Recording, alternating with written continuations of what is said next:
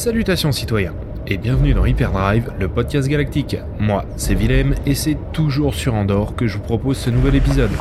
Bon, pour être honnête avec vous, je me suis fait arrêter et je suis enfermé dans la soute d'un TBTT. Ça arrive au meilleur, hein. L'important dans la vie, c'est de savoir rebondir. Voici donc Hyperdrive épisode 7, des romans Star Wars Legends à lire absolument.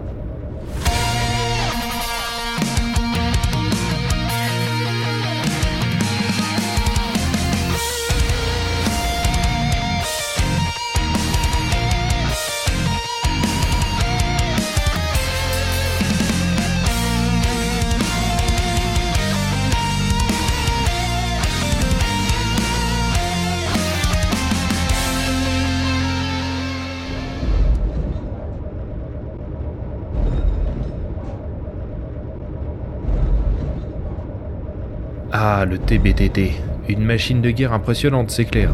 Mais je suis pas sûr que ce soit l'idée du siècle de déployer des quadripodes sur une lune forestière. C'est un coup à se retrouver coincé entre deux arbres ou à avoir un niveau coincé dans le système de ventilation. Si vous êtes un fan de la saga, ou que vous suivez ce podcast Hyperdrive, vous savez que depuis son rachat par Disney, l'univers Star Wars se découpe en deux strates l'univers canon, que l'on peut considérer comme l'univers officiel de Star Wars, qui est intégré dans les films de la saga déjà sortis ou à venir. Cet univers canon se compose donc des films, des séries animées et de certains comics ou romans. La seconde strate de l'univers Star Wars s'appelle Star Wars Legends. Elle correspond à l'univers étendu de Star Wars. Pour bien cerner les romans de l'univers étendu dont je vais vous parler, il faut que je pose avec vous les bases de l'univers Star Wars Legends, qui est donc un univers considéré comme alternatif depuis la sortie de Star Wars The Force Awakens. Pourquoi? Eh bien parce que ce qui se passe dans l'univers Star Wars Legends et ce qui se passe dans, Star, dans The Force Awakens entre en contradiction, entre en conflit. On a donc décidé que ce serait deux trames, deux récits complètement différents. Pour vous résumer cela, très rapidement, l'Alliance rebelle a battu l'Empire en détruisant l'étoile de la mort dans le retour du Jedi. L'Empereur est mort, Dark Vador également. L'Empire n'est plus considéré, n'est plus aussi puissant qu'il ne l'a été. Il a notamment perdu Coruscant lors d'une immense bataille où les rebelles ont gagné. La Nouvelle République est proclamée et on ne nomme plus l'Empire que comme les vestiges de l'Empire c'est-à-dire ce qu'il en reste. Il y a beaucoup de planètes qui étaient sous le joug de l'Empire qui vont rejoindre cette nouvelle république, qui va être basée à Coruscant, qui va récupérer son nom, puisque l'empereur l'avait débaptisée pour la nommer Centre Impérial, elle redevient donc Coruscant et redevient le cœur de la Nouvelle République. Ce, contrairement à Star Wars épisode 7, puisque le centre, la capitale de la Nouvelle République dans l'univers canon est mobile et change de planète au fur et à mesure des élections. Han Solo et la princesse Leia vont se marier et avoir des enfants. C'est vraiment de notoriété publique, je vous spoil à aucun niveau euh, quand, je vous dis tout ça. Luke Skywalker, lui, va parfaire son entraînement pour finir par devenir un maître Jedi. Et alors que dans énormément de tribulations énormément d'aventures qui vont leur arriver, il y a un moment de, calme et de répit dans la galaxie pour la Nouvelle République et pour tous les personnages principaux de Star Wars. Ce moment de répit, il a lieu 11 ans après Star Wars épisode 4, après la destruction de la première étoile noire. Il faut savoir que dans l'univers étendu, on va prendre la destruction de la première étoile noire, à savoir la bataille de Yavin, comme point de départ, comme année zéro de l'univers étendu qui va s'étendre avant et après euh, Star Wars épisode 4, A New Hope. Donc ce récit a lieu 11 ans après la destruction de la première étoile noire, 11 ans après la bataille de, Yavin. Et si vous regardez les romans Star Wars, vous verrez qu'il y a toujours euh, cette chronologie d'inscrite sur la quatrième de couverture, à savoir année 11, année 27, année 4. Donc quand on parle de ça, c'est en fait le nombre d'années avant ou après la bataille de Yavin, Star Wars épisode 4, qui est le point de départ de toute cette saga. 11 ans donc après la bataille de Yavin, Luke Skywalker décide de fonder son académie Jedi avec le soutien de la Nouvelle République. C'est le point de départ de cette trilogie dont je veux vous parler et qui s'appelle la trilogie Académie Jedi. Ces trois romans sont sortis fin des années 90 et sont, et sont écrits par Kevin G. Anderson. Ce sont trois romans dans un format euh, tout à fait digeste puisqu'ils font entre 300 et 350 pages chacun. Ils sont sortis à la fin des années 90. Et donc, dans ce récit, Luke Skywalker souhaite créer son académie Jedi. Alors ce n'est pas que lui que nous allons suivre hein, tout au long de cette, euh, de, cette trilogie. On va retrouver tous les personnages principaux euh, de, Star Wars. On va retrouver Han Solo, on va retrouver Leia, on va retrouver bien évidemment Luke Skywalker, mais également Chewbacca, euh, Lando, etc. Luke Skywalker décide donc de construire une nouvelle académie Jedi en lien avec la Nouvelle République, exactement comme l'était l'ordre Jedi dans la prélogie et la République galactique. Mais pour cela, il, part de zéro, c'est-à-dire qu'il doit trouver un endroit où faire son académie, et il doit surtout trouver des apprentis Jedi, personnes sensibles à la force et à même d'être formées pour devenir Jedi. Lors de la reconstruction de Coruscant, sur laquelle il y a eu une violente bataille, Luke Skywalker découvre, je vous le résume rapidement pour vous planter le décor, un appareil appartenant à l'Empire capable de détecter la force chez les êtres vivants. Donc Luke Skywalker, il voit ici aussi une autre façon de détecter les gens sensibles à la force. Ils vont aussi faire des recoupements de données à travers les bases de données euh, impériales, puisqu'il faut savoir que la chasse euh, aux Jedi était toujours euh, aussi présente au sein de l'Empire, et il va ainsi découvrir des indices permettant de retrouver aux différents quatre coins de la galaxie des personnes sensibles à la force. Nous allons donc suivre cette, épopée, cette recherche d'être sensible à la force qui va nous emmener sur, sur différentes planètes. Parallèlement, la princesse Leia, elle, travaille avec Mon Mothma, Maud Motma, qui a fondé donc euh, la rébellion et qui va ensuite fonder la Nouvelle République, que vous voyez euh, dans la première trilogie et beaucoup plus récemment dans Rogue One Star Wars Story. Et elles ont des rôles particulièrement diplomatiques et elles essayent de recréer, de renouer des liens avec des planètes particulièrement ancrées dans la doctrine impériale, à savoir Carida, qui est une planète sur laquelle il y a beaucoup de chantiers navaux. Donc nous avons toute une partie beaucoup plus politique. Et enfin, Han Solo et Chewbacca, eux, vont vers Kessel. À Kessel se trouvent les mines d'épices, une drogue qui est disponible, enfin qui est très recherchée euh, partout dans la galaxie. Kessel, pour ceux qu'on parle beaucoup du raid de Kessel, le Kessel en fait c'est une, planète morte euh, sur laquelle il n'y a pas d'atmosphère. Donc il y a des usines fabriquant de, l'oxygène qui permettent de rendre à peu près respirable avec des respirateurs cette atmosphère. Et il y a donc des mines où des prisonniers, des esclaves creusent pour rechercher euh, des épices. Han Solo et Chewbacca, eux, vont se retrouver enfermés là-bas, vont finir par se libérer avec un, jeune homme qui s'appelle Kip Duron et qui s'avèlera remarquablement sensible à la force, ce qui va bah, sauver la vie de Han et Chewbacca au fil de ces romans, eh bien, l'Académie Jedi va se construire. Il va y avoir un nombre suffisant d'apprentis Jedi. Euh, Luke Skywalker va commencer à les former. Il le fera sur Yavin. Mais sur cette planète rôde un très vieux mâle. Je n'en dirai pas plus sur ce sujet. Cette euh, trilogie, elle est vraiment super intéressante parce que on arrive enfin à la reconstruction de l'ordre Jedi tel que le fan de Star Wars en a envie depuis la, fin du retour du Jedi. On a envie de voir l'ordre Jedi revenir, se reconstruire, voir la nouvelle république, etc. Et là, ça fait maintenant 10 ans que tout ça est en train de se bâtir et ça commence à porter ses fruits la construction de l'Académie Jedi avec Luke Skywalker en tant que maître Jedi, beaucoup de nouveaux personnages dans l'univers étendu Star Wars, des personnages qui vont ensuite continuer à vivre et à exister dans la suite de Star Wars Legends, de l'univers étendu, dans d'autres romans, dans d'autres récits, etc., etc. Parmi eux, il y en a qui sont particulièrement bien foutus. Le jeune Kip Duron dont je vous parle là, dans 20-25 ans dans l'univers étendu de Star Wars, on en parle encore, il est encore présent. C'est un récit qui est également super intéressant puisqu'on va rentrer dans les origines de la construction de l'étoile noire. Pas dans la version que vous voyez dans Rogue One Star Wars Story, qui est maintenant la version canon, mais dans la version univers étendu, mais qui a été la version canon de, Star Wars pendant des années, pendant 15 ans.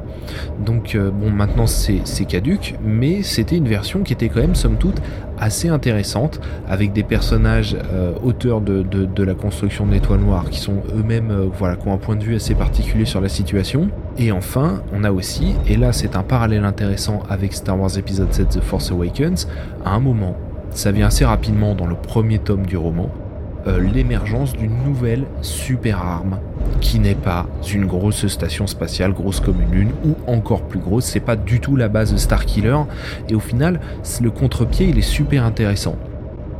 Donc si vous voulez un exemple au-delà du cycle de Sronin, de trilogie engageant les personnages principaux euh, héros de Star Wars dans une trilogie de romans qui tient bien la route, qui est plutôt bien écrite, même si la traduction française est parfois un petit peu faible. Vraiment, ça, ça fonctionne très bien. C'est la trilogie de l'Académie Jedi en trois volumes. Le premier s'appelle La quête des Jedi, le deuxième Sombre disciple et le troisième Les champions de la force. C'est une trilogie que vous allez trouver d'occasion pour, euh, je pense, pas très cher. Je ne sais pas. Alors après, euh, c'est très fluctuant et c'est très variable. Il y a beaucoup de, de variations en fait sur les, sur les romans d'occasion euh, relatifs à l'univers étendu de Star Wars parce qu'il y a certaines rééditions et il y, en a certains qui ne le sont pas. Donc voilà, regardez ça. Honnêtement, j'ai pas fait de recherche. Je peux pas vous dire combien ça coûte, mais, mais si vous avez l'opportunité de les lire, allez-y. Ah, il semblerait qu'il y ait des Ewoks sur le toit. Bon, je pense pas que c'est eux qui vont me faire sortir. Une seconde saga, en roman, dont je vous parlais, c'est la saga Les X-Wing. On l'a touché également du bout des doigts dans l'épisode 2. La saga Les X-Wing, elle a démarré également dans les années 90 et le dernier tome est sorti récemment. C'est-à-dire que c'est une saga populaire déjà dans le fandom et qui en plus s'étale vraiment dans le temps. La saga X-Wing, elle a une particularité, c'est qu'elle est concentrée sur les pilotes de chasse de la Nouvelle République. Pas de Jedi, pas de Sith, ni rien de tout ça, on est vraiment dans une dynamique de pilotes anciens rebelles ou voilà de la Nouvelle République et on est concentré sur cette dynamique de bataille spatiale même si ça va beaucoup plus loin que ça finalement. Ça a été rédigé par deux auteurs, Michael Stackpole et Aaron Alston, que moi je trouve vraiment excellent, mais c'est le cas de tout le monde. Tout le monde les considère comme vraiment deux grands noms de l'univers étendu de Star Wars. Bon, même s'ils sont moins connus que, Timothy Zahn, ils sont vraiment beaucoup appréciés. Pour moi, c'est peut-être la saga de romans de l'univers étendu, Star Wars Legends, qui est sans doute la plus aboutie, vraiment, parce qu'elle est déjà euh, de bonne qualité, c'est-à-dire que on n'a pas vraiment de romans faibles ou mauvais ce qui arrive parfois dans des, dans, des sagas de l'univers étendu. Euh, je trouve que tout ça tient très bien.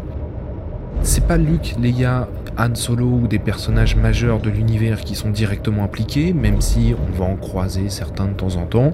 Ce sont avant tout un peu des seconds couteaux dans la saga, dans les films Star Wars, euh, qui sont mis en avant ici et qui sont travaillés de manière super intéressante.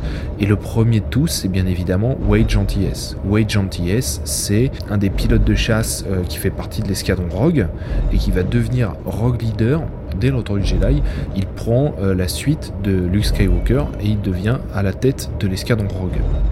Cette saga, démarre dans l'année 6 euh, après la, bataille de Yavin, et le dernier tome se passe dans l'année 44 après la, la bataille de Yavin. C'est vous dire si les choses s'étirent au fur et à mesure du temps, et ils sont impliqués finalement dans toutes les différentes évolutions de l'univers étendu. Lorsque le premier volume est sorti, il était écrit par Stackpole, c'était pas rien dans l'univers étendu de Star Wars puisque c'était vraiment novateur l'idée de centrer un roman n'intégrant pas euh, une aventure de plus euh, de Luke, euh, Leia ou Han Solo, etc. Mais une catégorie de personnages très appréciés par les fans, mais très peu abordés dans les films en fait. Les quatre premiers tomes constituent ensemble une première partie de la saga, c'est-à-dire que c'est un ensemble, ce qui est déjà euh, assez conséquent parce qu'à nouveau c'est des romans qui font plus de 300 pages. Mais du coup, l'auteur développe vraiment son intrigue, rentre en profondeur dans les personnages et il se passe énormément de choses qui fonctionnent très bien. Il plante le décor, il plante l'univers. On suit vraiment le quotidien de, pilotes de chasse euh, qui combattent des chasseurs taille. Euh, on sait quelles sont les, forces et les faiblesses de leur vaisseau, de ceux de l'Empire, euh, les différentes manœuvres de combat, les formations, etc. Et le tout est, écrit dans un style assez cash, assez direct, notamment au niveau des batailles. et du coup, ça fonctionne bien. Le tout est relativement fluide en fait. Les personnages ont tous leur place, ils sont super solides en fait. On va avoir Wage qui va être un peu le, patriarche en fait, l'un des personnages les plus expérimentés en fait de l'escadron, qui va l'idée tout ça bien évidemment, c'est son poste, mais qui va les manager, qui va, qui va se positionner en manager de cet escadron. Au milieu de tout ça, on va avoir un personnage qui va s'avérer important, qui est plus jeune en fait, qui s'appelle Coran Horn, qui est donc pilote de d'Elix, et qui au fur et à mesure des intrigues relatives euh, à la saga X-Wing, va découvrir énormément de choses sur son passé. Au fur et à mesure, c'est un personnage qui va vraiment prendre de l'importance et qui va même finir par avoir ses propres romans, sa propre trilogie en fait, qui va sortir plus tard, écrit il me semble aussi par Stackpole, ça il faut que je vérifie tout à l'heure. C'est une série de romans qu'il faut prendre avec, euh, avec envie et avec patience. C'est-à-dire que le premier tome va mettre du temps à installer, euh, à dérouler son intrigue, qui va s'avérer super intéressante, attention. Hein. On a 10 romans qui vont s'étaler, les 4 premiers forment une première partie, donc le premier volume de la première partie, il va prendre le temps de mettre en place des éléments. Mais au final, ça va se développer et ça va être super intéressant. Pour la résumer, Wade Gentil et Taiko, euh, donc qui travaillent avec Wage depuis, depuis super longtemps, ont, ont, la charge de constituer un nouvel escadron rogue, d'en faire une arme, vraiment un outil, euh, un outil, un ennemi de l'Empire, vraiment un outil super efficace en tant qu'escadron, mais également de le développer pour en faire aussi un instrument de communication sur l'armée de la République et ses pilotes de chasse euh, super performants. Wade Gentil réunit donc ce qui seront les, meilleurs pilotes de la Nouvelle République en fait pour former cet escadron. Ce qui fait qu'ils vont très souvent s'avérer euh, vainqueurs dans leur bataille, ou tout du moins vont dominer euh, les, les impériaux, pas toujours, et ça va pas durer, on est face aux meilleurs pilotes de la galaxie qui vont affronter les vestiges de l'Empire et parmi eux différents, euh, ennemis, différents représentants de, l'Empire, notamment Izan Izar, euh, surnommé Cœur de Glace, qui est une, amirale de l'Empire particulièrement redoutable. Le volume 5 de la saga X-Wing s'appelle L'escadron Spectre. On suit toujours Wade Gentilles qui va partir sur un nouveau projet la création d'un escadron particulier qui sera fait de pilotes ayant d'autres compétences que simplement le pilotage de leur vaisseau. C'est-à-dire que on va avoir ici des romans qui vont prendre beaucoup, d'ampleur puisque les personnages principaux vont être capables d'effectuer de l'infiltration, d'être sur le terrain concrètement, d'aller faire des opérations euh, furtives à pied et, ça va donner une ampleur super intéressante à la saga et je pense même que l'escadron Spectre c'est sans doute mon roman préféré de l'univers étendu Star Wars. C'est le premier à être écrit par Aaron Alston. Moi je trouve qu'il fonctionne très très bien, euh, l'escadron Spectre, donc euh, n'hésitez pas. Et la saga X-Wing en général, c'est vraiment quelque chose que je vous recommande. L'escadron Spectre, c'est aussi sans doute le roman le plus drôle alors pas drôle, débile ou ridicule, hein, mais, dans lequel il y a énormément d'humour, où les personnages sont, un peu des grandes gueules, et, vraiment, ils sont très drôles. Et, je sais que quand, quand, je lis ce roman, et particulièrement la première fois que je l'ai lu, je riais vraiment tout seul en lisant les, dialogues et les échanges entre les personnages qui sont vraiment pétillants et super bien réussis. L'escadron Spectre, le volume 5 de la saga X-Wing, euh, c'est le début d'une nouvelle partie de la saga, ce qui fait que vous pouvez commencer directement par lui. Vous pouvez lire, mais si vous voulez prendre toute l'ampleur des personnages dont, certains ont déjà été pas mal développés dans les quatre premiers volumes, attaquez la saga X-Wing dans son intégralité. D'occasion, ça doit vraiment se dégoter pour pas cher parce que moi je sais que le dernier qui me manquait, euh, je l'ai acheté récemment et je l'ai vraiment payé une poignée de crédit.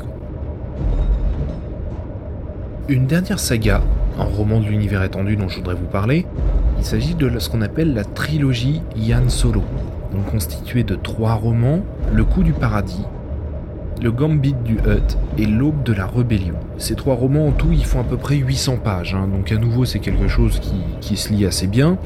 Été écrit par Anne Crispin, et ça, ça nous emmène 10 ans avant la bataille de Yavin. Donc Yann Solo a à peu près une vingtaine d'années, puisqu'il a à peu près 30 ans euh, pour, le, pour Star Wars épisode 4. Donc là, en fait, on va y découvrir toute la vie, toute la jeunesse, enfin toute la fin de la jeunesse de Han Solo, gosse des rues, etc., qui va être recueilli par, par des malfrats, par des gangsters, en fait, des hors-la-loi, et qui va au final s'échapper pour devenir pilote de l'armée impériale. Donc ça, c'est un roman qui est très intéressant parce qu'il s'ancre parfaitement dans l'univers étendu de Star Wars. Et avant que sorte le prochain spin-off sur Han Solo, euh, il s'ancrait aussi divinement dans les films. Et euh, enfin, il était d'une cohérence assez remarquable pour un roman de l'univers étendu, même si tout s'encrassait bien entre les films. Celui-là, c'est une vraie performance. Et la deuxième, c'est la personnalité d'Han Solo qui est parfaitement saisie par l'auteur est vraiment divinement retranscrit dans, ce roman. C'est vraiment quelque chose, c'est vraiment une performance en fait ce roman, ces trois romans tout du moins, c'est vraiment à lire, n'hésitez pas, d'autant plus qu'il a été réédité en un seul format, sous un seul, sous un seul, un seul bouquin en fait, qui regroupe les, trois récits, qui doit coûter entre 10 et, 12 crédits, 9, donc estampillé légende bien évidemment. Pocket en fait est en train de rééditer quelques intégrales, le cycle de Throne notamment, mais aussi la trilogie Han Solo. Donc n'hésitez pas non plus à, l'acheter. Ça se lit très bien. Vraiment, ça se lit tout seul. Ça fait partie de ces, sagas qui mettent en fait tout le monde d'accord dans, le fandom. En tout cas, moi, je rares sont les personnes à, l'avoir lu et à ne pas l'avoir apprécié. Oula, ça commence à chauffer là. Il y a des rebelles absolument partout. Hein. L'Académie Jedi, les X-Wing et la trilogie de Yann Solo sont trois excellentes portes d'entrée vers les romans de l'univers étendu Star Wars. Ça se lit tout seul, ça met quasiment tous les fans d'accord, et ça se dégote relativement bien et pour pas trop cher. Donc n'hésitez pas, si vous êtes des amateurs de Star Wars et si vous aimez lire des romans, foncez, allez-y. Je sais que la saga X-Wing, elle, existe aussi sous forme de comic book, de BD. Euh, honnêtement, je les ai pas lus, j'en ai lu pas mal, mais pas celle-là.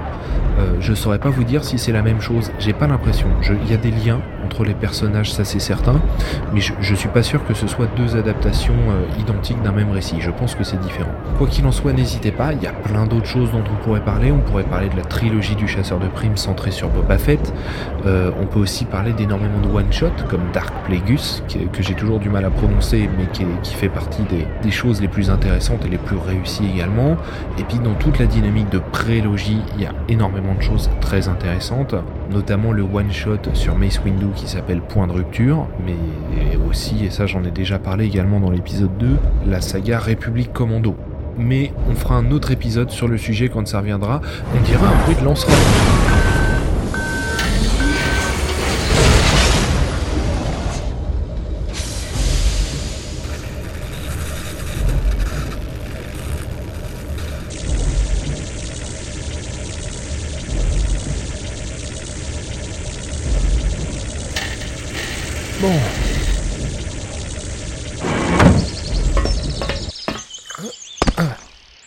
Voilà ce qui clôt cet épisode d'Hyperdrive, le podcast galactique. Dans le prochain épisode, on fera un gros point sur l'actualité de la saga Star Wars suite aux célébrations qui viennent d'avoir lieu à Orlando et bien évidemment la diffusion du premier trailer de Star Wars 8, Les Derniers Jedi. Que la force soit avec vous, à très bientôt. On dirait que l'Empire a une fois encore sous-estimé la rébellion. Dites, messieurs, vous aideriez pas un sympathisant à rejoindre son vaisseau par